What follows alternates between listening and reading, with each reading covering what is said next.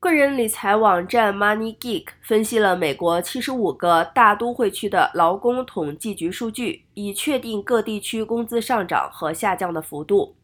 结果显示，加州大城市的收入表现好坏参半。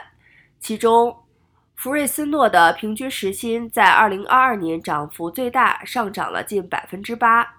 另一方面，洛杉矶平均时薪增幅百分之五点七三，达到三十六点九零元。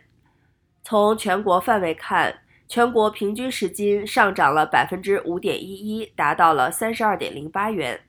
不过，即使在去年工资增长最快的加州城市，平均时薪的增长速度也不足以跟得上通货膨胀的步伐。虽然福瑞斯诺二零二二年的平均时薪增加了百分之七点八六。但六月份的同比通货膨胀率为百分之九点一。